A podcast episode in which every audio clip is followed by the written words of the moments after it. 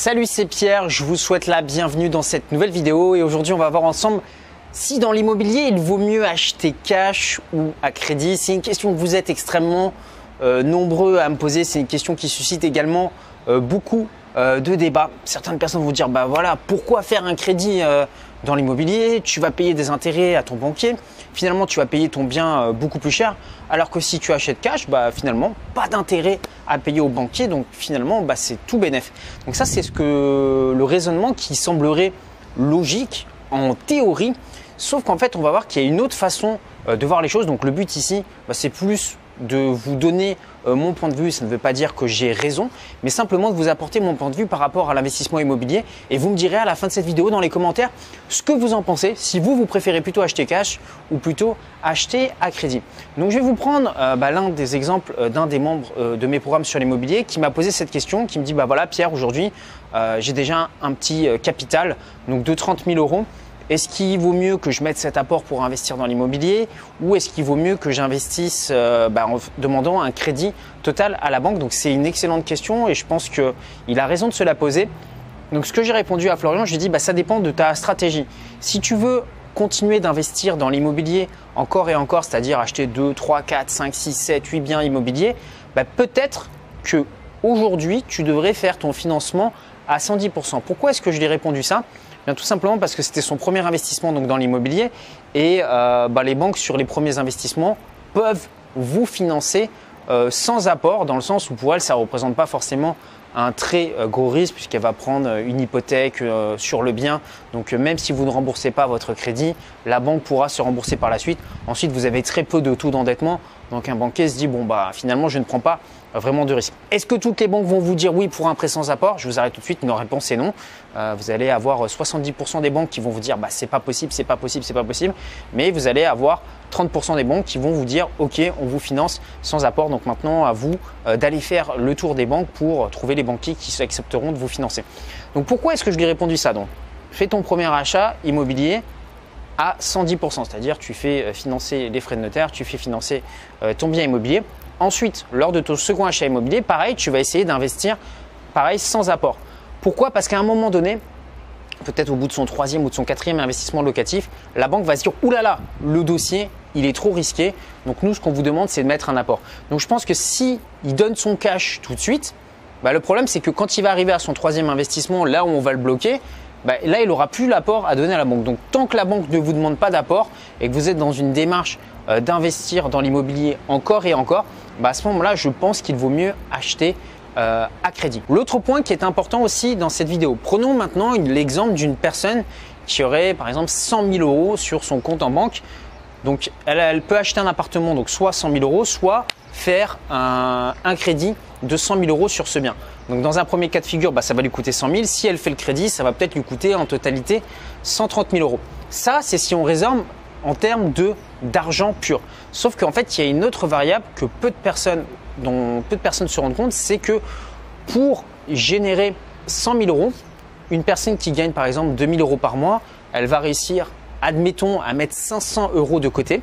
Donc pour générer ces 100 000 euros, c'est-à-dire que cette personne va devoir travailler pendant 16 ans. Ça veut dire que si vous commencez à épargner aujourd'hui 500 euros par mois, ben, vous ne pourrez acheter votre bien immobilier à 100 000 euros cash que dans 16 ans. Donc la question à vous poser, c'est est-ce que vous avez envie d'attendre 16 ans pour acheter un bien immobilier? Et l'autre chose aussi, c'est qu'aujourd'hui, peut-être que le bien immobilier que vous visez vaut 100 000 euros, mais est-ce que vous pensez que dans 16 ans, ce même bien vaudra toujours 100 000 euros bah, Probablement que les prix auront doublé. Donc si vous attendez en fait d'épargner pour acheter un bien futur qui vaudra peut-être 200 000 voire 300 000 euros, étant donné qu'il y a toujours une inflation au niveau des prix, bah, finalement choisir le crédit immobilier dans ce cas-là, ça serait la meilleure option.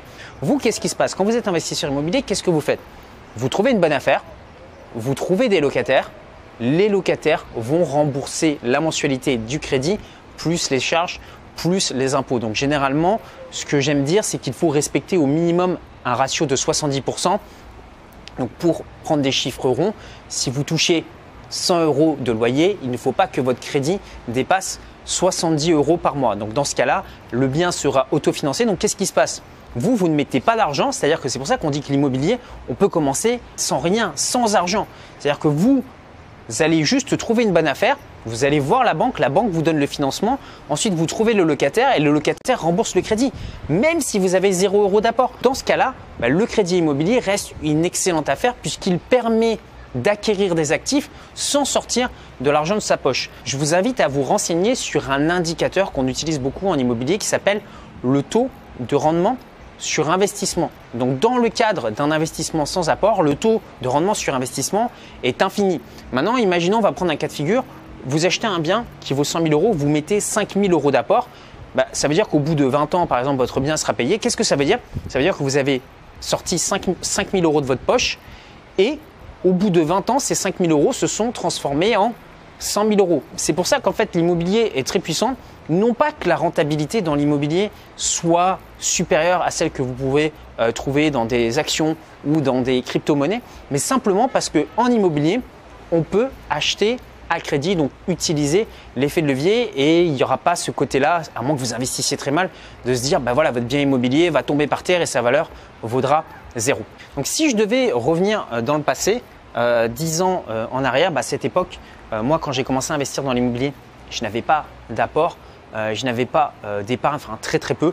Et bah, à ce moment-là, il aurait fallu que j'attende 16 ans avant de pouvoir commencer à acheter un premier bien immobilier à 100 000 euros.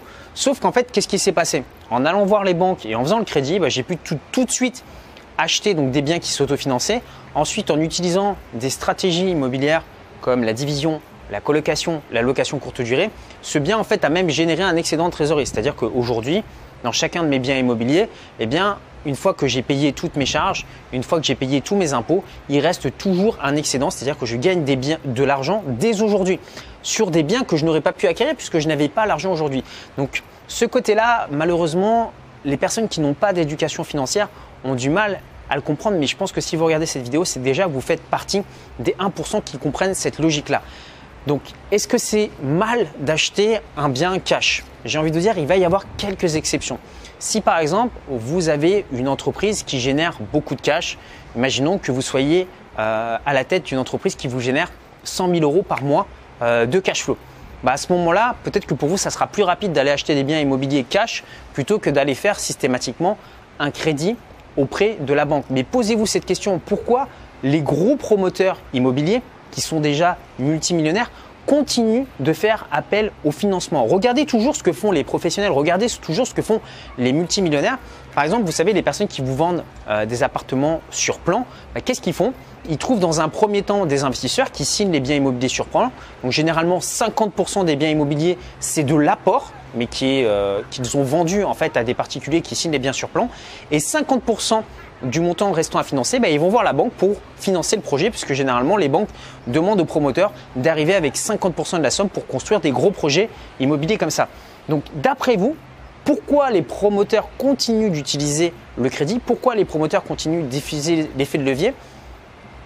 Il y a peut-être une raison par rapport à ça, c'est tout simplement parce que ça leur permet d'accélérer plus vite. Donc le fait d'être propriétaire d'un bien immobilier tout de suite maintenant vous permet de générer de l'argent immédiatement. Alors que si vous attendez 16 ans, ben pendant 16 ans, vous ne touchez aucun loyer. Je vous invite à me donner votre avis euh, dans les commentaires de cette vidéo. Ça m'intéresse de savoir ce que vous pensez par rapport à ça. Et si vous souhaitez aller plus loin et savoir ben, comment ça se passe de l'autre côté dans les banques, comment faire pour trouver des bonnes affaires, comment optimiser votre fiscalité dans l'immobilier et acheter un bien et le revendre sans se faire plumer par l'État, bah, pour ça, vous pouvez cliquer sur le petit carré qui s'affiche juste ici ou vous avez un lien juste en dessous dans la description. Vous allez recevoir une série de 4 vidéos qui vous expliquent comment investir dans l'immobilier en partant de zéro. Je vous dis à très bientôt dans une prochaine vidéo. Prenez soin de vous. Ciao, ciao